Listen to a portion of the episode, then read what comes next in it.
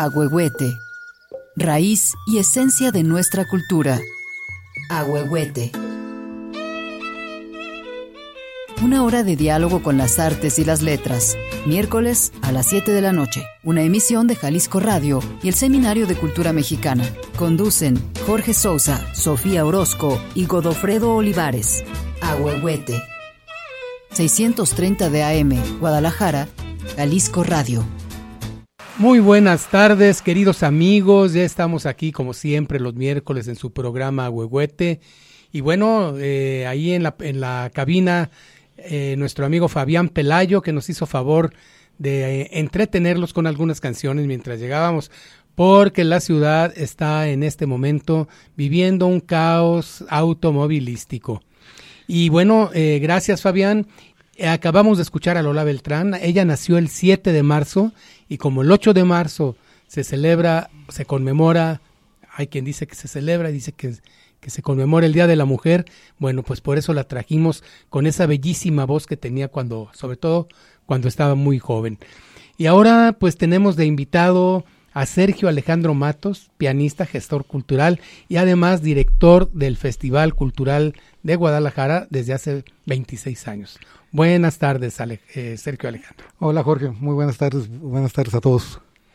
Oye, ¿qué tal nos aventamos, verdad? Amigos, para llegar a tiempo al programa, yo pasé por él.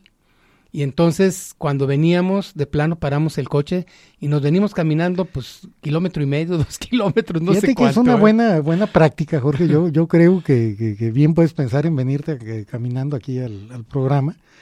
Yo cada vez que camino a Guadalajara me doy cuenta de la de lo increíblemente eh, atractivo, bonito y fácil de caminar que es este, muchas secciones de esta ciudad. Especialmente esta, esta sección, de cuando le caminamos de ahí, de donde está el pájaro de Geritz. Eh, de Jardines del Bosque. De Jardines del Bosque para acá, ¿no? Es una, caminata espléndida.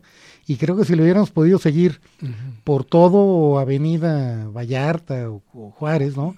Que son de una belleza increíble hasta el centro de la ciudad, creo que yo fácilmente lo hubiera podido seguir, ¿eh? Mira. Ahí en la plática y todo lo que veníamos conversando, creo que ahora sí que en tiempos pospandémicos, una buena práctica es caminar, una buena práctica es dejar los celulares y simplemente conversar, como lo hicimos ahorita por 25, 30 minutos, qué maravilla, ¿no? Sí, así es. Pues desde aquí le mandamos un saludo a Godofredo Olivares y a Sofía Orozco, quienes nos están escuchando y son co-conductores de este programa y nos están escuchando seguramente de algún lugar muy agradable. Y bueno, pues eh, son muchas las cosas que hay que preguntarle a Sergio Alejandro Matos, porque tú eres pianista, eres un buen pianista y has tocado con orquestas y has sido solista muchas veces y eso ya nada más con eso ya tendrías pues para ser un personaje importante de la vida cultural de Guadalajara. Pero además desde hace 25 años diriges el Festival Cultural de Guadalajara, de mayo. Entonces, realmente son varias, esas dos facetas son muy poderosas, además de otras, ¿no? De la de buen amigo, de la de conocedor de los buenos vinos, etcétera, ¿no? Pero bueno, platícanos un poquito de tu fase de pianista. pues, yo, yo, pues me acuerdo que te vi de chiquillo, estabas tú chiquillo y te vi en el periódico El Informador ahí con tu piano. Pues mira, te lo puedo decir, yo en mi, carrera formal como pianista toqué alrededor de 700 conciertos. Y, y sí, pues recuerdo a muy temprana edad, esto es, pues cuando tenía yo cinco años que empecé a tocar el, piano y mi debut en Bellas Artes, en, en, el Degollado cuando tenía 13, o mi debut en la sala principal de Palacio de Bellas Artes, los debuts en televisión, pues, en fin, creo que, que a lo largo de mi carrera, pues me siento muy contento de haber pues obtenido uh, varios de los principales foros o los recorrí los principales foros del país, muchos foros importantes en Estados Unidos, Centroamérica, algunos en Europa, en Asia. Eh, y bueno, a la hora que veo mis videos ahí en YouTube y que me veo, ahora sí que cuando este todavía me peinaba mucho pelo y pesaba 25 kilos menos, no, no, no 20, unos, 10 kilos menos. Hace 20 eh, años y 20 kilos. Hace 20 años y 20 kilos. Y bueno, pues fue una, una época, y, sigue siendo una época, porque yo revivo ahora todo lo que de alguna forma viví eh, como pianista, ahora desde el lado del, del, espectador, ¿no? Entonces yo creo que eso es bien, bien interesante. eh, no solo para mí, sino para, para la forma en la que tejemos los festivales, en donde siempre tengo en cuenta pues todo lo que quizás a mí me hubiera gustado que eh, tener como pianista y que ahora tengo la oportunidad de otorgar a los, a los que participan en el festival, ¿no? Entonces yo creo que es una larga historia, hablar de, larga 20 años de, ya la cerraste, ya cerraste la carrera de pianista. Mira, toqué el año pasado cuando el homenaje a Guadalupe Flores y recuerdo que, que ahí está el, en el YouTube eh, todavía el, mi participación ahí en el Degollado. Yo tenía ya más de 10 años que no me paraba en el, en el foro del Degollado, desde, pues, después de muchas veces que toqué en el Degollado.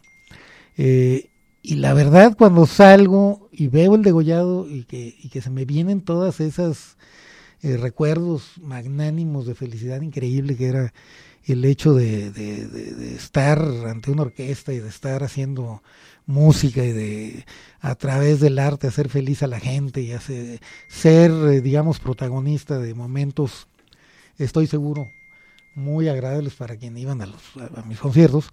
Me siento en el piano y entonces lo primero que pienso es la diferencia de sentarme en la silla del, del festival, que está a pasos y cuatro pisos en el elevador del degollado, que es donde tengo la oficina desde hace más de 17 años, y que me siento y yo digo, no cabe duda que para presiones, el festival. ¿no? O sea que yo digo, claro. yo pensaba que salir en el, en, el escenario era, era presión o como que me cayeron muchos veintes de que hay distintos tipos de responsabilidades, distintos tipos de, de, gestión eh, de, ti como persona hacia lo que haces eh, desde la parte artística o desde la parte de la promoción, ¿no? Este, este concierto lo disfrutaste? Lo disfruté enormemente y me, me regresé a, a, esas épocas, en esos 10, 12 minutos que, estuve ahí y por supuesto en los ensayos eh, poquitos que tuvimos y cuando me bajaba a estudiar en los mismos pianos que yo en su momento estrené y que en su momento eh, escogí, que son prácticamente todos los pianos del degollado, pues los, yo los escogí y los estrené. Eh, en fin, o sea, son historias que tengo yo con el degollado y los pianos del degollado. Y bueno, pues me tocó tocar uno de los pianos que escogí y estrené, ¿no? A final de cuentas. Qué bonito. Y bueno, en este, en este aspecto, ¿no? De, de concertista, ¿quiénes eran tu, o quiénes son tus autores favoritos para interpretar? Pues mira, sin lugar a duda Beethoven, eh, Beethoven, Mozart, los clásicos, Schubert, eh, muy al inicio de mi, de mi, carrera pues era Bach, ¿no? el que rifaba, por formación y pues porque es un, un obligado eh, para enseñarte la técnica formal del piano. románticos, toqué música mexicana, toqué pues música más contemporánea, estrenos, en fin. Este, Oye, Chopin. era Chopin, era un pianista muy activo, tocaba un promedio de 35, 35 conciertos al año y en ocasiones con cuatro programas distintos, ¿no? Entonces era, eh, recuerdo cuando toqué dos conciertos para piano, el de Gollado y la semana anterior uh, un recital que me empecé en que fuera el, el recital más largo que pudiera yo, mi capacidad de hacer, y fue un recital de tres horas y media y luego a la semana siguiente en el exconvento. En el exconvento. Un, un, un, recital en donde lo dividí con dos o tres intermedios. Y, la gente... Y la gente no se movió. Y era una prueba en mis eh, estadísticas para poder eh, llegarle al toro de dos conciertos en una misma noche. Me recuerdo en alguna inauguración del Festival de Fiestas de Octubre, ¿no? Que me recuerdo toqué el concierto 3 y 4 de todo en, en una noche, ¿no? En fin. Este, Oye, los, los conocidísimos, primero de Tchaikovsky y segundo de Rachmaninoff. Ah, no, pues el de primero Tchaikovsky, ese nunca lo llegué a tocar en público, pero lo aprendí perfectamente bien. Y que por cierto lo van a interpretar en este Festival Cultural de Mayo. Ah, Entonces, este, y el 2 de Rachmaninoff, que también lo hemos interpretado, esta misma pianista, se estrenó hace muchos años en el festival con el, con el 2 de Rachmaninoff. Y luego el 3. No, pues son caballitos de batalla, ¿no? Sí, pues qué padre, mano. ¿Te sientes tú más artista o más gestor cultural? ¿O cómo, cómo te ves? ¿Una mezcla de las dos? Yo creo que es una mezcla de las dos porque cuando yo era eh, pianista tenía que ser un gestor muy... Acuérdate que hay que recordar que antes no había teléfonos inteligentes, había fax y bien te iba. y era telefonazo con rodaja y era el fax, ¿no? Entonces, este, realmente tenías que tener una enorme capacidad de gestión sobre las cosas que hacías, pues para llegar a un número, eh, yo llegaba, llegué al número de 35 hasta 40 conciertos en un año, que digo, sin fax y con un fax y sin teléfonos inteligentes era una, una barbaridad, ¿no? Entonces ahí me di cuenta de la capacidad que tenía yo de, de gestionar cosas, ¿no? Entonces a la hora que, que pues después de una gira muy extensa, como de 40 conciertos por toda la República, y llegué a mi casa y dije, a ver, pues voy a, a cambiar de giro, quiero yo eh, de alguna manera ver lo que hacía desde el escenario, lo que hago desde el escenario, pero desde el otro lado, ¿no? Que fue, cuando... ¿Fue primero el ofrecimiento de que fueras director o primero tu decisión no, pues, de fue a la par porque yo inventé el festival, o sea, no hubo ningún ofrecimiento, o sea, ah, realmente el festival fue... Tú lo inventaste y lo propusiste. Lo propuse y, o sea, dejé el piano y en la, semana siguiente ya estaba yo proponiendo la creación del, del festival, ¿no? Que recuerdo, empezamos como con cuatro o cinco días y bueno, pues ahí ya el festival 25 años, ¿no? Sí, caray. Oye, una pregunta quizá muy ingenua, o para muchos que no saben de esto y que no sabemos de esto. Un muchacho joven como tú lo eras, eh, tocando 40 conciertos al año, ¿los dedos no duelen? Fíjate que lo que duelen son las nalgas, porque se te hacen callos. Y luego, si, no te sientas en donde está el callo, ¿no? Eh, no, fíjate que, el entrenamiento, a final de cuentas, del pianista, eh, pues es como de un deportista, como de un gimnasta, ¿no? Entonces, este, realmente eh, es muy mala noticia si te duele un dedo, te duele un brazo. O sea, realmente de lo que se trata es de tener una técnica que te permita realmente estar eh, con una disciplina férrea, con una disciplina eh, constante, más que constante, sino de vida, ¿no? Eh, y que precisamente no te duela nada, ¿no? De hecho, pues parte del entrenamiento en la disciplina, pues es que no te duela nada de nada, ¿no? Porque el show tiene que continuar. Y yo recuerdo de 700 conciertos, yo creo que en mi vida cancelé dos o tres máximo conciertos, ¿no? Este, entonces sí el alto, mi, mi alto rendimiento por, para salir en el escenario en mi carrera fue altísimo, ¿no? Como en estricto sentido es también aquí en el festival, o sea, prácticamente fuera de las pandemias, pues no hemos tenido, este, toco madera, cancelaciones de ningún tipo, ¿no? Eh, oye, Sergio Alejandro Matos, el, en estos momentos, a través del YouTube, se han eh, difundido y popularizado muchos, muchas pianistas, sobre todo muchas pianistas. Hay una serie de pianistas jóvenes que salen a tocar, digamos, en minifalda o en o en este ropa muy llamativa. Ah, Katia Busnavit, pues varias, sí. Hay varias. Sí, sí, sí. Eh, ¿Qué opinas de eso? Yuha Wang. Pues mira, yo creo que, que pues es parte del espectáculo, ¿no? O sea, yo creo que eso... Lo que importa. Eh, eh, es, o sea, tú ves a Yuha Wang, ¿no? Que toca como una diosa. Sí. ¿A qué se deberá que estas gentes tan jóvenes estén tocando tan bien?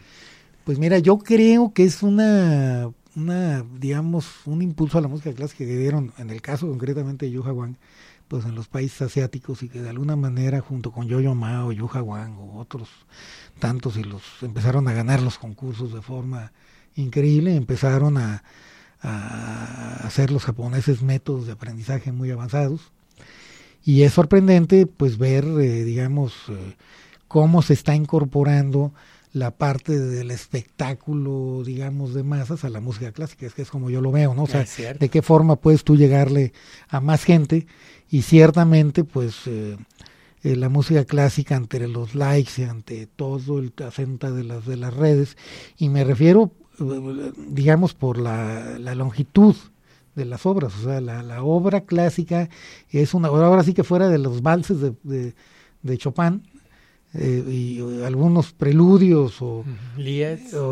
no los lieds son más largos no pero pero vamos piezas muy cortas pues difícilmente puedes competir en las redes y esto porque pues cómo de alguna manera meten los patrocinadores o anuncios en una obra que dura 15 10 minutos eh, 20 entonces eh, creo que ahora se están encontrando nuevas formas de que la gente pues le ponga más likes al, al, al a lo que ves ¿no? en YouTube, ¿no? que no deja de ser una herramienta increíblemente eficiente para, para difundir no solamente la música clásica, sino para darte cuenta de desde cosas importantes a cosas, hasta cosas increíblemente absurdas, ¿no?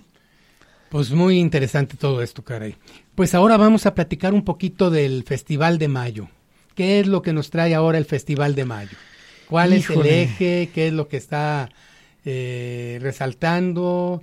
¿Qué, ¿Cuáles son sus principales figuras? Etcétera. Pues mira, el eje eh, sigue siendo la calidad, sigue siendo eh, un festival en donde cualquiera que vaya al festival a encontrar cosas nuevas, estrenos en Latinoamérica, por supuesto cosas este, eh, muy atractivas, como es el concierto número uno de Tchaikovsky, ¿no? Vamos a tener como eje los 200 años de Jalisco y arrancamos con varias exposiciones en lo que hemos denominado Semana de Inauguraciones. El 2 de mayo en la Casa de las artesanías de, de, Jalisco, una exposición que se llama Jalisco Tradicional y Contemporáneo, luego le seguimos con la ruta escultórica, con eh, eh, eh, esculturas de gran formato, de, de compositores, no más de escultores contemporáneos. O sea, la gente va a caminar por la calle viéndolas. ¿Cuántas esculturas serán? Van a ser 33. 33 esculturas. Desde Chapultepec hasta, hasta Cal, hasta el degollado. Hasta el degollado. En www www.festivaldemayo.org ahí pueden ver toda la, esto, todo esto de arrancar, por ejemplo, con Paseo Perrón en Tlajumulco, esta, esta eh, digamos, eh, eh, exposición que hemos traído cada año con año desde la, desde la pandemia y que ya lleva más de mil vistas y que tiene que ver con la agenda animal y que tiene que ver con la agenda animal, por supuesto, pero con la agenda artística, una artista extraordinaria como es Sofía, que de alguna manera sensibiliza para reconocer a los a los caninos, pues a los perros que todos tenemos, que yo soy perrófilo, este perruno, eh, como un miembro más de la de la familia, ¿no? Pues de hecho estábamos viendo ayer en el INE que ya hay más eh, perros y mascotas en las familias que niños, ¿no? Entonces ahora, los famosos perrijos, ¿no? Los perrijos, ¿no? Eh. Zapopan 3D, territorios en observación, una exposición que viene sobre territorios eh, una exposición de, escultura, pintura, video que viene de Quebec.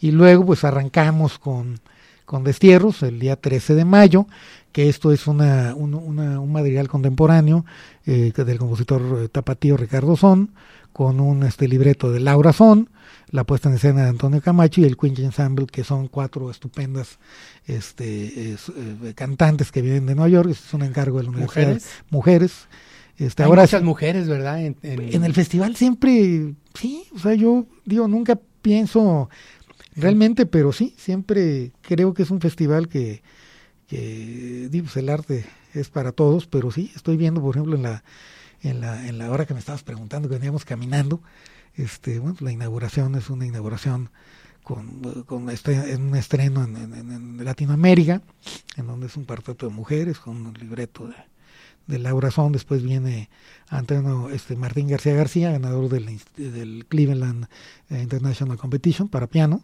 y tenemos varios ganadores de medallas de oro, el caso de Martín García García, eh, el ganador de la medalla de oro del Gesa Anda 2021, y los ganadores de los de la competencia internacional para voz y piano Nadia y Lili Boulanger en el 2017. Entonces tenemos otro eje conductor que son eh, ganadores de medallas y luego lo seguimos con un recital en donde viene una invitada eh, desde los inicios del festival, casi que Lilia Silverstein, una de las más grandes pianistas eh, que ha dado la historia del piano, una artista de Oche Gramophone con que grabó los conciertos de Rachmaninoff que mencionas con Claudia Abad y la Filarmónica de Berlín, y que resulta que sus hijos, Daniel y Anton, pues ahora son ganadores de principalísimos este, concursos y, van a tocar un concierto a dos, cuatro y seis manos eh, el día 24 y después tenemos a José Luis Castillo, la Orquesta Filarmónica Jalisco y Anton Jessenberg el día 26 con música de Franz Liszt y los planetas de Holst, después Lilia nuevamente el domingo 28 con el concierto número uno de Tchaikovsky y el, eh, eh, nuevamente los planetas y después a los ganadores del Nadia Boulanger con un concierto de, piezas cortas para soprano y piano, eh, contemporáneas. Este, en el degollado en el degollado, eh, contemporáneas y clásicas y, bueno, música de Ginastera, de Cram, de Wolf y Gustavino. Eh, Gustavino.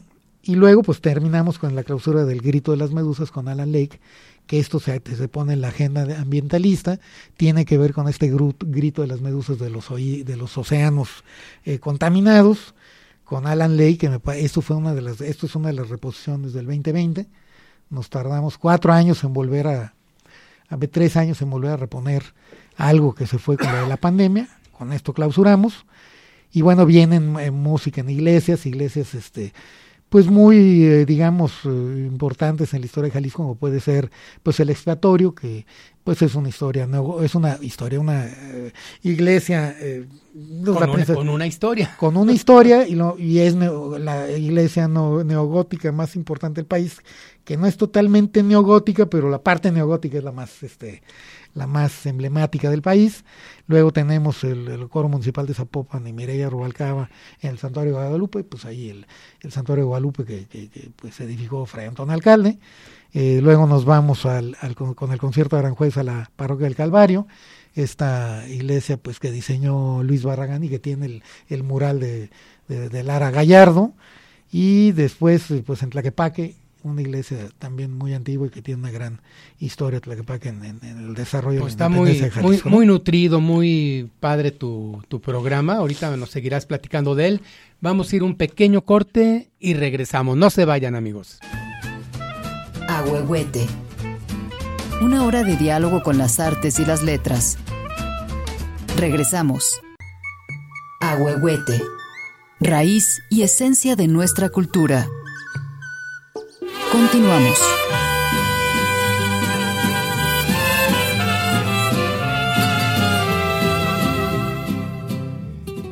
Queridos amigos, ya estamos nuevamente aquí en su programa Agüehuete, gracias a la Radio Cultural de Jalisco, Jalisco Radio, gracias al Seminario de Cultura Mexicana. Y hoy tenemos aquí con nosotros a Sergio Alejandro Matos, director del Festival Internacional del Festival Cultural de Mayo en Guadalajara. Y tenemos de fondo a Lola Beltrán, pues, porque nació el 7 de marzo, un día antes del 8 que soy y que se conmemora el Día de la Mujer. Y fíjense, eh, déjenme comentarles algo que escuché en una estación de radio en la mañana, porque he recibido, eh, tú también Sergio Alejandro Matos, que nos acompañas, seguramente has recibido mensajes, unos felicitando a las mujeres, y otros que dicen que no hay nada que felicitar, que es como si felicitáramos a los estudiantes por el 2 de octubre de 68. Pero en la mañana escuchaba en una estación de radio, habló una, una mujer y dijo, oigan, déjenos festejar, mi jefe nos llevó un pastel, nos dejó salir antes, a mediodía llegué a la tienda y el tendero me dio una rosa. Y luego en la noche nos invitó mi sobrino a comer carnitas. Dice, no, pues oiga. Entonces hay de todos. Hay quienes lo toman de una forma y quienes toman de otra forma este día, ¿no? Pero claro que estamos con las mujeres y sus causas. Y claro que estamos a favor de ellas, ¿no? De la igualdad. Pues yo, creo que, es importante siempre eh, reconocer pues, las luchas sociales. Yo, yo la verdad cuando estábamos en la, en la pandemia, una de las cosas que más me preocupaba y me obligaba y de alguna manera pensaba, eran dos cosas, ¿no? ¿Qué hubiera pasado bueno, ¿qué pasaba en la pandemia? Que, yo decía, bueno, ¿a dónde va a ir a lo que he dedicado yo mi vida, que es pues el arte? Y que estaba yo viendo que todo iba a lo digital, que no iba y que había una como bache. Nosotros también en el festival pues hicimos un festival digital, pero otra de las cosas que yo ponía eh, en una mi, mi, escala de valoración era eh, eh, qué iba a suceder con todas estas luchas sociales de todo tipo que la historia de la humanidad ha tenido eh, a lo largo de su historia, ¿no? Por supuesto, la lucha de las mujeres es una, este, una muy importante, y que eh, con la pandemia en un momento como que se asomaba que, que como que se iba a reciclar todo lo que el ser humano, sus luchas y sus, eh, digamos, sus goles en la vida o sus metas, como si quis, hubo un momento en donde pensé en que querían como que reciclarnos, ¿no? Y que dónde iba a quedar todo eso por lo que hemos eh, luchado. Entonces yo creo que, que enhorabuena que la gente se sigue manifestando en todos los en todos los sentidos, eso significa que estamos vivos y que de alguna manera podemos seguir siendo humanos y que podemos seguir eh, eh, acercando ante la opinión en general pues, los problemas que, que aquejan pues esta sociedad universal en general, ¿no? Sí, tienes mucha razón. Eso significa que estamos vivos.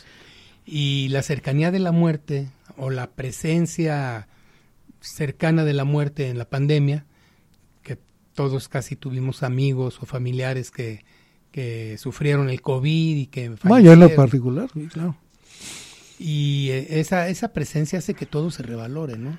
Por eso dices, bueno, pues ante la muerte, pues qué importa todo y a lo mejor nos eh, estamos reciclando, estamos reseteando. No, no, que se revalore y bueno, ¿qué hubiera pasado en la en la pandemia, por ejemplo, yo quisiera poner esto en la, en la mesa, ¿no? O sea, ¿qué hubiera pasado, por supuesto, sin la acción de quienes pusieron este, la parte médica a nuestro alcance y que se fue de alguna manera eh, en distintas escalas. Los médicos, las enfermeras, las enfermeras, eh, las vacunas, todo eso, pero pues, eso es una parte, pero ¿qué hubiera pasado si en el encerrón no hubiera habido libros, no existiera el núcleo familiar, las mujeres que jugaron un papel no fundamental, pero excepcional para mantener ese núcleo familiar unido y que, y que de alguna manera pues saliéramos de la, de la pandemia. Las mascotas, por ejemplo, los perros que, que, estuvieron ahí presentes para aliviar más esa tensión de ese abismo que teníamos de, no saber a dónde íbamos a ir a acabar, ¿no? Entonces yo creo que, que no hay que olvidar eh, que al final de cuentas somos humanos y que la pandemia fue una gran eh, una gran este, lección de lo que no debemos de dejar de ver y de que bajo ningún concepto creamos ¿no? que, que, las cosas y los problemas no siguen ahí. Si no siguen ahí, muchos de ellos se acentuaron más. Eh, sería, sería tema para otra conversación, pero pues nada más el tema educativo, ¿no? Por mencionar algo, eh. que se dio una trazada que bueno, ¿no? Pero, pero bueno, creo que al final del día, este, yo me siento muy contento que, que, que el arte, en lo particular, este, pues es algo que va dirigido a todo el mundo, que, que, la inspiración de todos los grandes ellas y ellos siempre fueron, eh, ya sea por el planeta o por el contacto con otro ser humano, eh, eh, no importa el género, no, una inspiración absoluta de escritores, escritoras que le escribieron a la amada, al amado, o sea, en fin, Creo que todo, a final de cuentas, lo que tiene que ver con el ser humano, sin lugar a dudas, es el arte. Y por eso, pues los invito a que en esta, digamos, eh, reactivación, creo que no hay una reactivación más responsable que, que ir a, a, tener contacto con lo que somos, que es, sin lugar a duda, la cultura y el arte. ¿no? Así es. Pues muy interesante todo esto que estás comentando, ¿no? Tú como artista, como intérprete, como pianista, durante tantos años, seguramente has sentido alguna acción transformadora del arte, no nomás como entretenimiento, sino como un instrumento que cala hondo ¿no? en, en las personas. ¿Qué, qué, qué te pasó a ti con la música? ¿Te transformó? ¿Te hizo que vieras qué o cómo? Híjole, pues mira, sí, efectivamente el arte pues viene a ser como eso que te indica realmente el sentir, de lo que sucede en las distintas épocas del arte. O sea, hay algo que tú puedes, sin lugar a duda, eh, que te resume cuál es el sentir de ese tiempo, es el arte. No el libro, o sea, pues las historias y según la historia, según, pero el arte, eso sí te lo, te lo refleja. O sea, todo es en torno a eso, ¿no? Eso es algo que, que sí queda, ¿no? Eh, ¿Qué me pasó a mí y me sigue pasando? Pues yo creo que, que el hecho de, de propiciar la excelencia, que la excelencia transforma, que, que somos enemigos de la mediocridad. Yo creo que el hecho de estar este, propiciando la excelencia en el teatro, la excelencia en la calle, que las personas tengan la capacidad y la oportunidad ¿no? de tener contacto con obras de arte que, que hay que recordar que todos aquellos que de alguna manera propician esto, pues han dedicado todo, toda una vida a esto. O sea, es gente que, yo en lo particular, ¿no? Es una, una carrera de una exigencia y una decisión de vida eh, tremendamente importante y que de alguna manera pues refleja la congruencia de, y la capacidad del ser humano por llegar a sus metas, ¿no? Y yo creo que una meta palpable y una meta eh, perfectamente, eh, digamos, este, medible, pues es un concierto, es una obra de arte, es algo que está ahí, ¿no? Y que alguien hizo con sus propias manos y que fue el reflejo de su sentimiento y fue el reflejo más importante del, del, contacto del ser humano con el ser humano, que es el arte. El contacto más importante del ser humano con el ser humano, el así arte. Es, así es. Esa, frase hay que anotarla, ¿no? Hay que anotarla para, para tenerla muy, muy, muy presente.